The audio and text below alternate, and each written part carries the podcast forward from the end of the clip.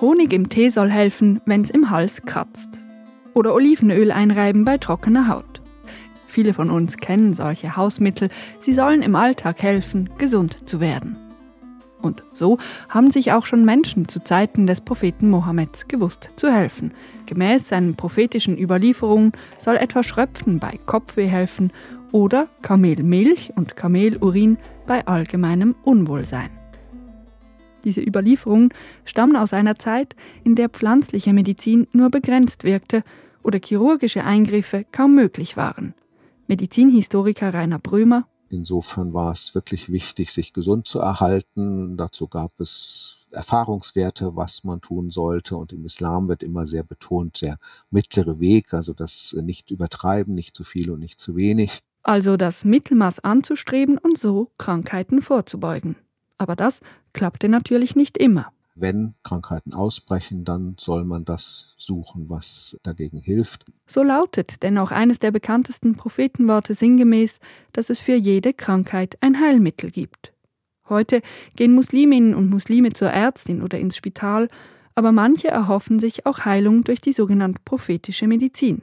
Das weiß Abdussalam Halilovic aus seinem Alltag als Seelsorger. Er ist immer wieder im Spital unterwegs, wird um Rat gefragt und gibt gerne Auskunft. Es ist wichtig, sich darin auszukennen, diese Vorstellungen und Ideen, die mit diesen Lebensmitteln verbunden sind, zu kennen und einordnen zu können. Aber ich würde nicht sagen, dass das ein, ein Werkzeug der Seelsorge ist, sozusagen. Gewisse Heilmittel anbieten, das macht Abdusalam Halilovic also nicht. Aber Rituale mit Koranrezitation schon. Je nach Sichtweise können diese auch zur prophetischen Medizin gezählt werden, Beispielsweise rezitiert Halilovic dann Koranverse über Wasser, das von der Patientin dem Patienten getrunken wird.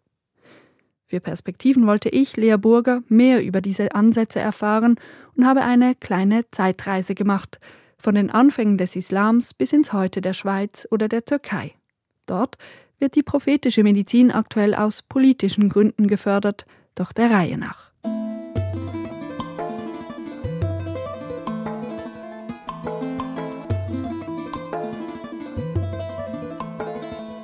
Beginnen wir im Heute in der Schweiz. Abdussalam Halilovic ist stellvertretender Geschäftsführer der muslimischen Seelsorge in öffentlichen Institutionen und selbst als Seelsorger unterwegs, in Asylheimen, Psychiatrien oder im Spital. Wann er das letzte Mal auf prophetische Medizin angesprochen wurde, will ich von ihm wissen. Das letzte Mal war es äh, so, dass ich vor, ich glaube, circa sechs Wochen einen Einsatz hatte und da war es so, dass ein schwerkranker Patient äh, da im Zimmer lag und ich wurde von der Familie äh, über die Pflege angefragt, hinzugehen und aus dem Koran zu rezitieren. Es gibt verschiedene Verständnisse davon, was prophetische Medizin ist. Manche würden auch äh, Koranrezitationen dazu zählen. Ich habe das in diesem Fall dann auch gemacht. Also ich habe aus dem Koran rezitiert und habe auch ein Bittgebet gesprochen mit den Anwesenden. Für Musliminnen und Muslime seien solche Koranrezitationen oft wichtig, nicht zuletzt darum, weil Koranrezitationen mit emotional positiven Erinnerungen verknüpft seien. Zum Beispiel ähm, die Erinnerung an eine Großmutter, an einen Onkel, der einem in der Kindheit aus dem Koran vorgetragen hat, wenn man selber irgendwie krank oder schwächlich war als Kind oder Teenager und dann eben die Großmutter da war und einem umsorgt hat und dann auch noch aus dem Koran gelesen hat, dann sind das so schöne, warme Erinnerungen die viel bedeuten. So beobachtet der Seelsorger, wenn er für Patientinnen und Patienten den Koran rezitiert. Dass es dann eine große ja, Erleichterung, Beruhigung bringt, dass sie sich kurz gefasst einfach besser fühlen danach. Wie das dann medizinisch oder ähm, irgendwie physiologisch sich auswirkt, ist schwer einzuschätzen. Ich persönlich als Seelsorger wende das oft an, immer natürlich als Angebot. Also ich ähm, frage dann, wenn, wenn, es passt, auch frage ich die Anwesenden, möchten Sie das, dass ich etwas aus dem Koran rezitiere, möchten Sie ein Bittgebet? Es gibt auch weitere ähm, Rituale, die man machen kann. Und oft, also eigentlich fast immer wünschen sich das die Menschen und es bringt ihnen dann auch Ruhe und Erleichterung. Diese Rituale, von denen Abdusalam Halilovic spricht, haben fast immer mit Koranrezitationen zu tun. Zum Beispiel kann man einfach so rezitieren, gegenüber sitzend oder am, am Bettrand sitzend. Man kann die Person ähm, dabei berühren auch. Zum Beispiel auf einer Stelle, die schmerzt, kann man die Hand draufhalten und dann rezitieren. Man kann äh, die Rezitation auf Wasser machen zum Beispiel und dann trinkt das die Person dieses Wasser oder auf Papier, das dann in Wasser aufgelöst wird. Also es gibt so verschiedene Arten, wie man diese Rezitation gestalten kann.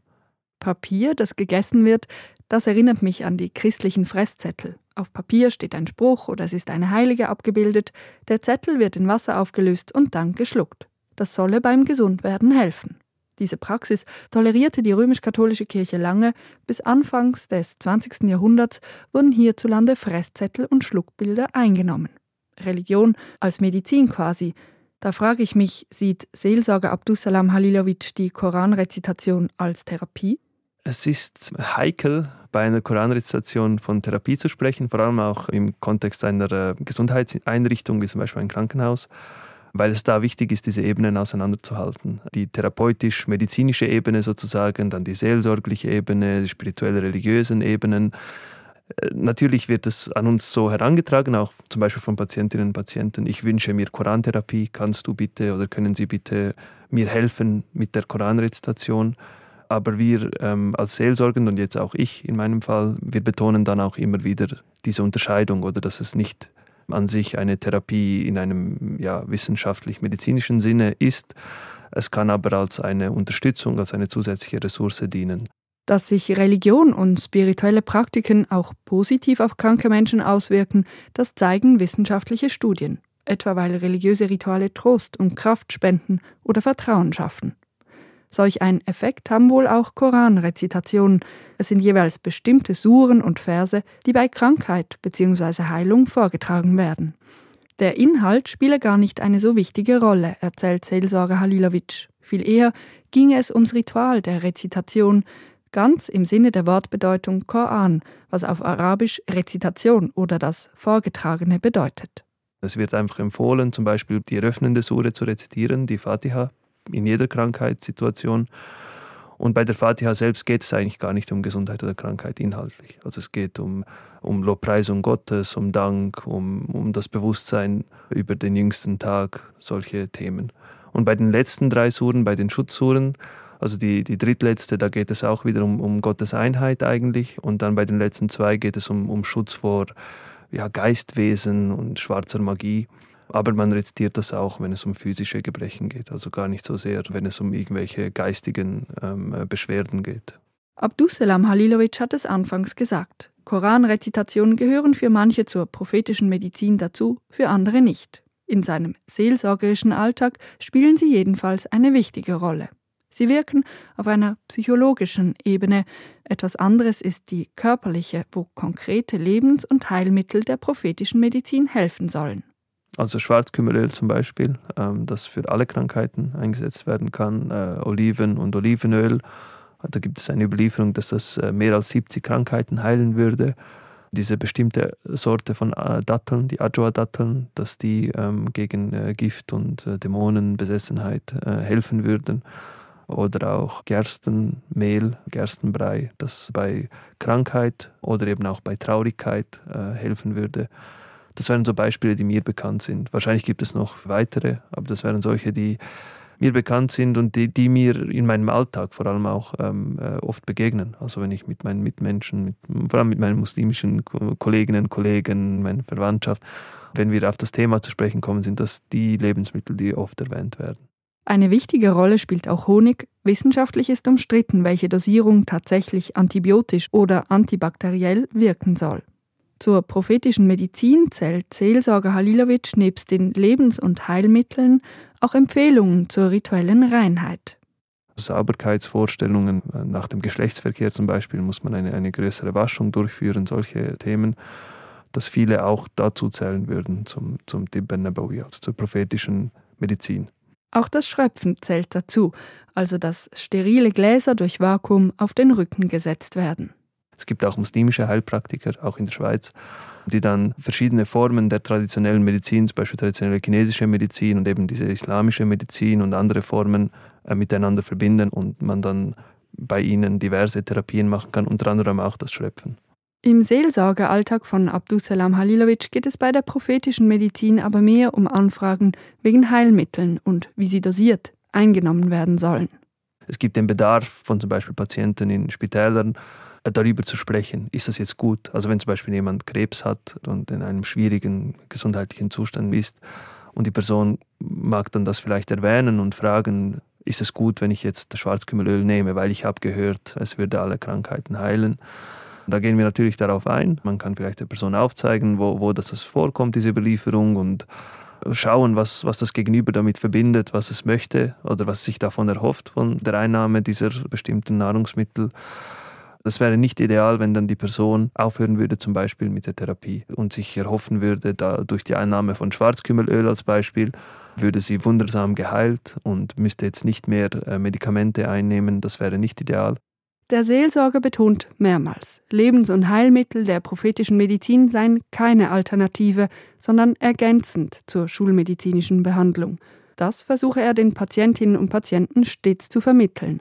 Darüber hinaus ist ihm ein interprofessioneller Umgang wichtig. Also dass wir das immer auch mit den anderen Berufsgruppen absprechen, also mit den Pflegenden zum Beispiel und dass wir der Person diese Hoffnung nicht nehmen, also dass wir ihr nicht sagen, nein, das macht keinen Sinn, das ist eine Überlieferung, die ist alt, das spielt keine Rolle mehr heute, heute haben wir Medizin, die dich heilen wird sozusagen, sondern dass wir das zulassen. Aus, aus meiner Sicht ist es wichtig, das zuzulassen, das kann auch eine zusätzliche Ressource sein für die Person und es schadet ja auch nicht, also Schwarzkümmelöl ist nicht schädlich. Und gleichzeitig aber auch, dass man weiter dranbleibt am, am Heilungsprozess. Wenn zum Gesundwerden Talismane ins Spiel kommen, sei das in der muslimischen Gemeinschaft umstritten und theologisch fragwürdig. Denn sie kommen nicht in den Überlieferungen des Propheten vor, sind also nicht ursprünglich und nicht Teil der prophetischen Medizin. Im Volksglauben aber seien Talismane durchaus verbreitet. Zum Beispiel gibt es äh, Korane in Miniaturform, die um den Hals getragen werden. Auf Zetteln werden Koranverse oder Koransuren geschrieben und die Zettel werden gefaltet, in Ledertäschchen gepackt und rund um den Hals oder um die Brust getragen. Das wären so wie grundlegende Formen. Das kann dann sehr komplex werden, sehr schnell. Also man kann dann zum Beispiel äh, die Zettel äh, auf eine bestimmte Art und Weise falten, mit einer bestimmten Anzahl an Faltungen. Mit diesen Zahlen werden dann gewisse Bedeutungen verbunden. Oder neben den Koranversen werden dann auch weitere, zum Beispiel Zahlenkombinationen äh, hineingeschrieben. Das ist einfach eine alte Disziplin, die zum Beispiel auch in der jüdischen Tradition vorkommt, also dass Buchstaben, arabischen Buchstaben oder eben hebräischen Buchstaben bestimmte Zahlenwerte zugeschrieben werden und dann die Kombination dieser Zahlenwerte bestimmte Bedeutungen hätte. Und die werden dann oft bei, bei den Talismanen angewendet. Was ist jetzt der Unterschied zwischen Papierästen und Talismane mit Buchstaben verwenden? Für mich ist es klar ersichtlich, was dann das Kritische daran ist, dass es schnell mal in irgendwie Magie reingeht, also so in Vorstellungen von Magie, schwarzer Magie, von Arbeit mit Dämonen und so weiter. Und in dieser Form begegnet mir das dann auch. Also ist es mir jetzt einige Male begegnet, auch als Seelsorger.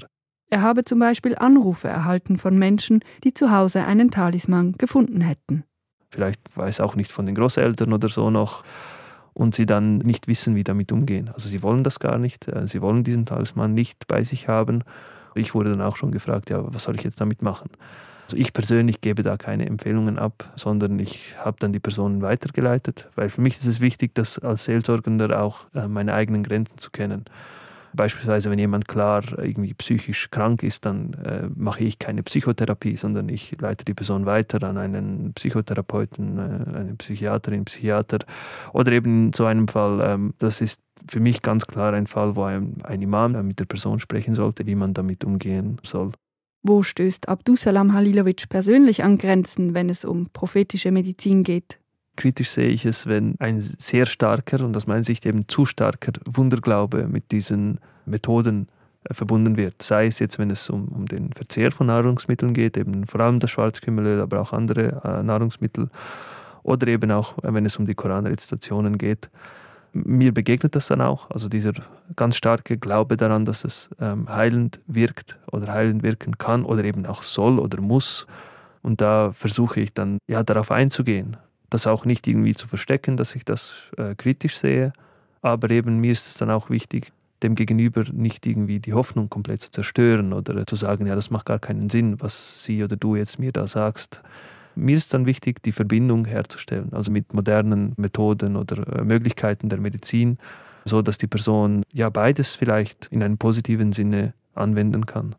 Der Wunderglaube sei die negative Seite des Prophetenworts, dass es für jede Krankheit ein Mittel gäbe, wenn Gott allein es richten soll. Aber das ist eben nur eine Seite der Medaille.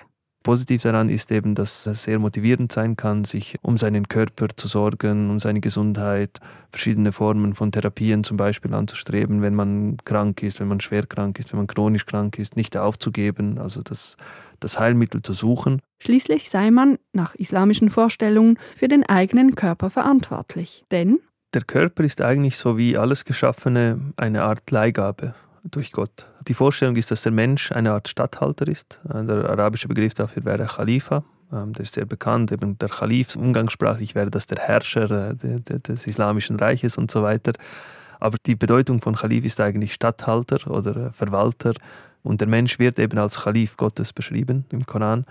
In dem Sinne haben die Menschen eine Verantwortung auch äh, über die Schöpfung generell. Äh, es gibt dann auch Vorstellungen von Naturschutz, die ganz alt sind auch. Schutz von Ressourcen und dann eben auch, dass mit dem Körper ein behutsamer Umgang gepflegt wird, weil es eben nicht mein eigener Körper ist.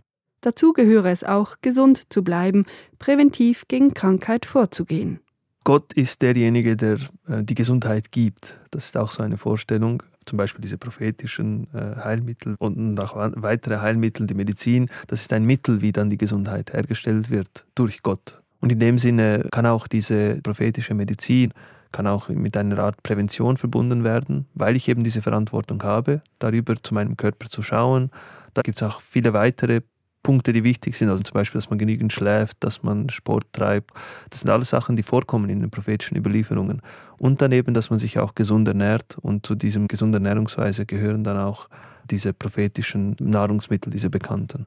Was also bedeutet es theologisch in einem spirituellen Sinn, wenn eine doch krank wird, wenn die Prävention versagt. Mit der Idee von Krankheit wird vieles verbunden. Eine der bekanntesten Überlieferungen, bei der es um Krankheit geht, wenn wir jetzt bei den Hadithen bleiben, ist, dass die Krankheit, die einen Gläubigen befällt, dass sie ihn von Sünden reinigt.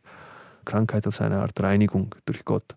Oder das wäre dann ähm, eher Koranbasiert jetzt. Die Geschichte von Hiob, die auch in der Bibel vorkommt, kommt auch im Koran vor und da wird er krank, sehr krank hier dann äh, eine schöne Geduld zu zeigen oder eine schöne Standhaftigkeit angesichts dieser Krankheit, das ist dann auch eine, eine wichtige Vorstellung. Die Krankheit als eine Art Prüfung der Charakterfestigkeit oder des Glaubens, die dann äh, bestanden wird und dass man sich weiterhin Gott zuwendet und bei Gott bleibt, auch in ganz schwierigen Situationen wie eben schweren Krankheiten.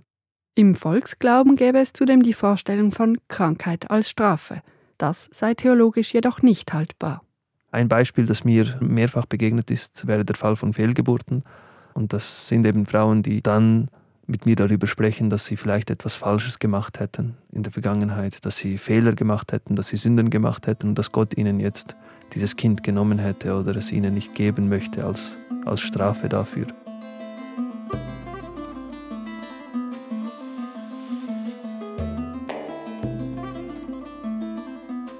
Seelsorger Abdusalam Halilovic geht auf seine Patientinnen und Patienten ein, nimmt sie ernst, ordnet ihre Anfragen mit ihnen biografisch, theologisch, spirituell ein, sucht den Austausch mit dem Pflegepersonal, leitet, wenn nötig, ein Anliegen weiter.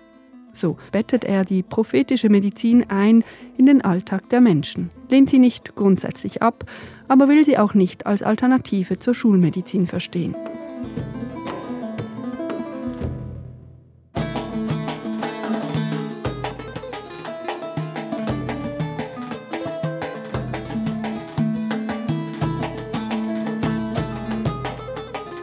Verlassen wir die Schweiz und das Heute, reisen wir in den Nahen Osten und zurück zu den Anfängen der prophetischen Medizin. Wann wurde sie bedeutungsvoll? Wie hat sie sich über die Jahrhunderte weiterentwickelt und bis heute überlebt?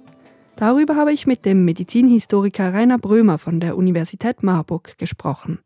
Diese Medizin wird eigentlich richtig formuliert erst so im 14. Jahrhundert unserer Zeit. Das sind dann schon 700 Jahre nach der Entstehung des Islam. Da gibt es Erklärungsansätze zu, warum es in dieser Zeit passiert. Das ist eine Zeit der Krise, das ist die Zeit, wo die Mongolen die muslimische Hauptstadt Bagdad zerstört haben, 1258 und dann so in den Jahrzehnten danach kommt es zu einer Art Rückbesinnung auf die Anfänge des Islam. Es führt zu einer allgemeinen Strömung von Pietismus und in diesem Zusammenhang äh, werden dann auch die Äußerungen des Propheten zur Medizin zusammengetragen. Ich habe gelesen, es war zuerst eine einfach Sammlung der Koranstellen und Hadithe, wo Prophet Mohammed eben der Überlieferung nach über Gesundheit, Krankheit spricht. Erst später dann wurde das von Medizinern eingeordnet und kommentiert. Sie haben es gesagt, wirklich konstituiert hat sich die prophetische Medizin etwa im 14. Jahrhundert unserer Zeitrechnung. Wie hat sich das dann weiterentwickelt? Ich stelle mir vor, wenn der Bezug die Überlieferungen des Propheten Mohammed sind, gibt es da vielleicht auch wenig Spielraum, etwas anders zu machen? Ja, die Angaben sind relativ allgemein. Insofern äh, lassen sie schon relativ große Spielräume zu. Es kommen dann in der Neuzeit neue Krankheiten äh, auf, wo dann sich auch das ganze Medizinsystem äh, auch in der islamischen Welt stark verändert. Zum Beispiel? Der erste große Umschwung ist Anfang des 16. Jahrhunderts, als äh, die Syphilis auftritt. Das wird auch im Osmanischen Reich sehr schnell bekannt. Und in der Zeit ändert sich die äh, Medizin im Westen auch und kommt sogenannte chemische Medizin, die mit dem Namen Paracelsus verbunden ist, die dann auch sehr schnell äh, im Osmanischen Reich äh, aufgegriffen wird, um auf solche neuen Krankheiten einzugehen bis dahin ist der medizinische Kanon eigentlich ziemlich stabil. Und das gilt sowohl für die griechisch inspirierte Medizin als auch äh, für die prophetische Medizin. Es sind andere Bereiche, es sind andere Menschen, die das praktizieren. Es sind dann eher äh, Religionsgelehrte, die die prophetische Medizin praktizieren, während die ähm, Ärzte sich stärker auf die Tradition, die von Hippokrates über äh, Galen im zweiten Jahrhundert unserer Zeit sich entwickeln. Medizinhistoriker Rainer Bröme spricht hier von der altgriechischen Medizin. Sie basiert beispielsweise auf der Vier-Elementen-Lehre, den Temperamenten oder der Vier-Säfte-Lehre. So galt etwa für eine gesunde Person, dass ihre vier Säfte im Gleichgewicht seien. Einer davon ist für uns leicht nachzuvollziehen, ist das Blut. Ein zweiter ist auch vermutlich identisch zu verstehen mit Galle. Dann äh, gibt es noch eine schwarze Galle, wo man nicht so recht weiß, was darunter zu verstehen ist, bezieht sich auf das Organ der Milz, das tatsächlich sehr dunkel aussieht, aber mit Blut gefüllt ist. Und äh, Schleim, das ist eine sehr vielfältige Substanz, das kann sich auf Nasenschleim bis hin zu Exkrement äh, beziehen. Wir kennen in den Konstitutionen die Sanguiniker, die Melancholiker, Choleriker und Phlegmatiker. Nicht? Das entspricht diesen vier Säften. Das wird heute noch zumindest äh, umgangssprachlich äh, so verwendet bezieht sich dann auf den Überschuss. Nicht? Ein Sanguiniker hat zu viel Blut, ist deswegen zu aufgeregt. Ein äh, Choleriker hat zu viel Galle und ist deswegen schnell wütend. Äh, ein Melancholiker hat zu viel schwarze Galle, ist deswegen düster und niedergeschlagen. Und ein Phlegmatiker hat zu viel Schleim, deswegen ist alles etwas zäh und langsam. Das soll ausgeglichen werden durch verschiedene Maßnahmen wie Abführmittel bei zu viel Schleim oder Aderlast bei zu viel Blut. Diese Auffassung äh, wird dann schon ab dem äh, siebten Jahrhundert, äh, als die Araber Damaskus erobern, was ein wichtiges Zentrum der griechischen Medizin im Oströmischen Reich war, allmählich in ihre Kultur aufgenommen. Die Werke werden übersetzt, äh, erst ins äh, Assyrische und dann ins Arabische. Das zieht sich über die Jahrhunderte hindurch. Das geht dann bis nach Indien. Und diese Tradition überlebt gerade im Osten, äh, in Indien, äh, noch wohl bis zum heutigen Tag. Man nennt das Unani-Tup, also griechische Medizin. Das war auch in Europa bis ins 17. Jahrhundert äh, der vorherrschende Ansatz in der Medizin. Und das ist ein System, was sich über 2000 Jahre in den Grundzügen gehalten hat, auch wenn es sich natürlich dann im Einzelnen weiterentwickelt und angepasst hat. Und das stand in direkter Konkurrenz zur prophetischen Medizin oder hat die prophetische Medizin Ansätze davon auch aufgenommen? Wenn man das mit einer sehr gewagten Analogie beschreiben möchte, dann ist tatsächlich die prophetische Medizin eine Art Reformationsmedizin. Die griechisch-islamische Medizin so etwas wie die etablierte äh, katholische Medizin aber das insofern nicht ganz passt, als ja bei Protestanten und Katholiken zumindest äh, dieselben Grundlagen da sind, während die griechische Medizin ja tausend Jahre älter ist äh, als der Islam.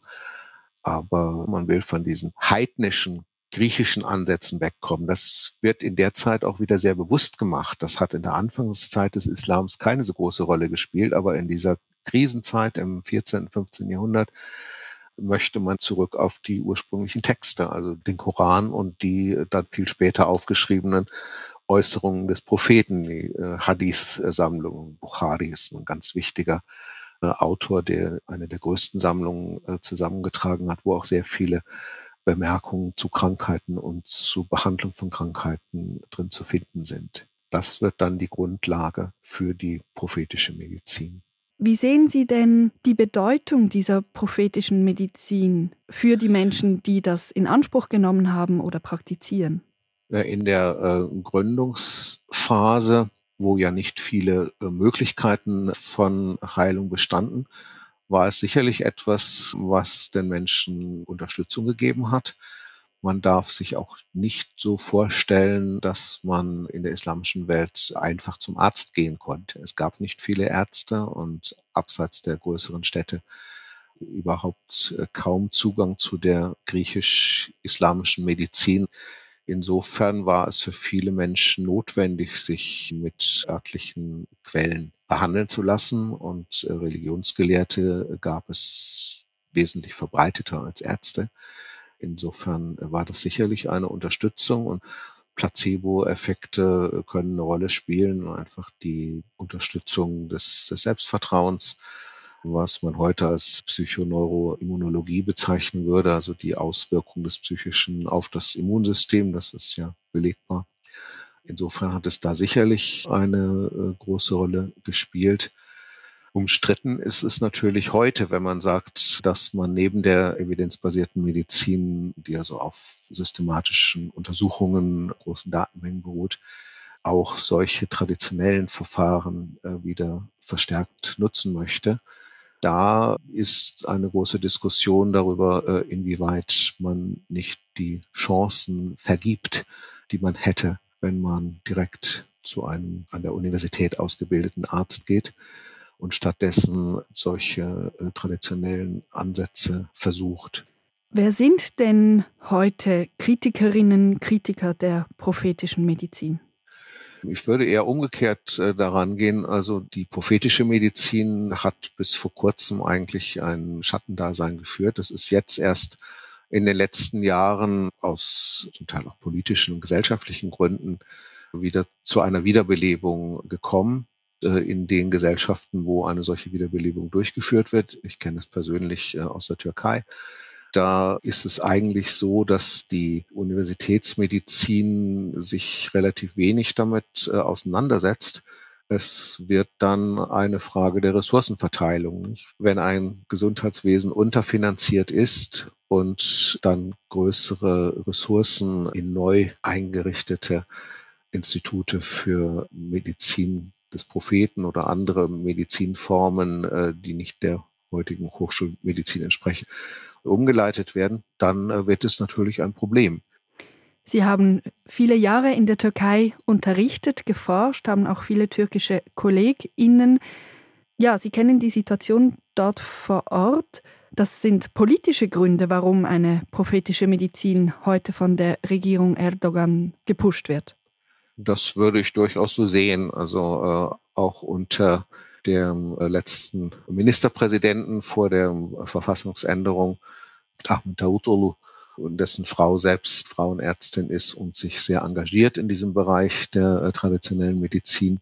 Da wurden äh, große Tagungen veranstaltet und es wurden dann auch dem staatlichen Gesundheitssystem ermöglicht, solche Ansätze zu finanzieren und Behandlungen zu finanzieren für äh, Patientinnen und Patienten. Da gab es schon eine ganz bewusste Hinwendung zu den islamischen Traditionen. Das geht auch bis jetzt so weiter. Ich würde nicht sagen, dass es ein zahlenmäßig wirklich großer Bereich ist, aber es hat eine große symbolische Bedeutung. Man möchte eben zeigen, dass man die islamischen Traditionen auch im Bereich von Heilung ernst nimmt und entsprechend erforscht und auch praktiziert. Und so landen wir bei der Zeitreise wieder im Heute. In der Schweiz sind es längst nicht nur Türkinnen und Türken, die Methoden der prophetischen Medizin praktizieren, auch sonst ist dieser komplementäre Ansatz unter Musliminnen verbreitet.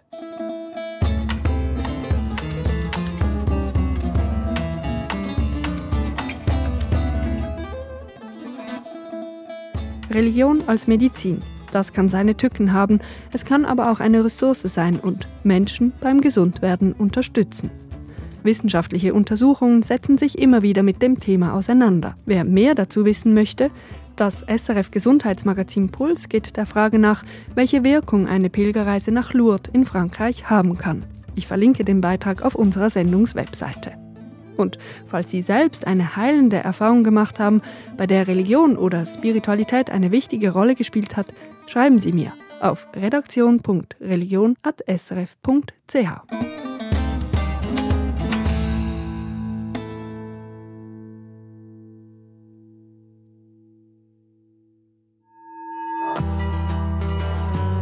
Das war ein Podcast von SRF.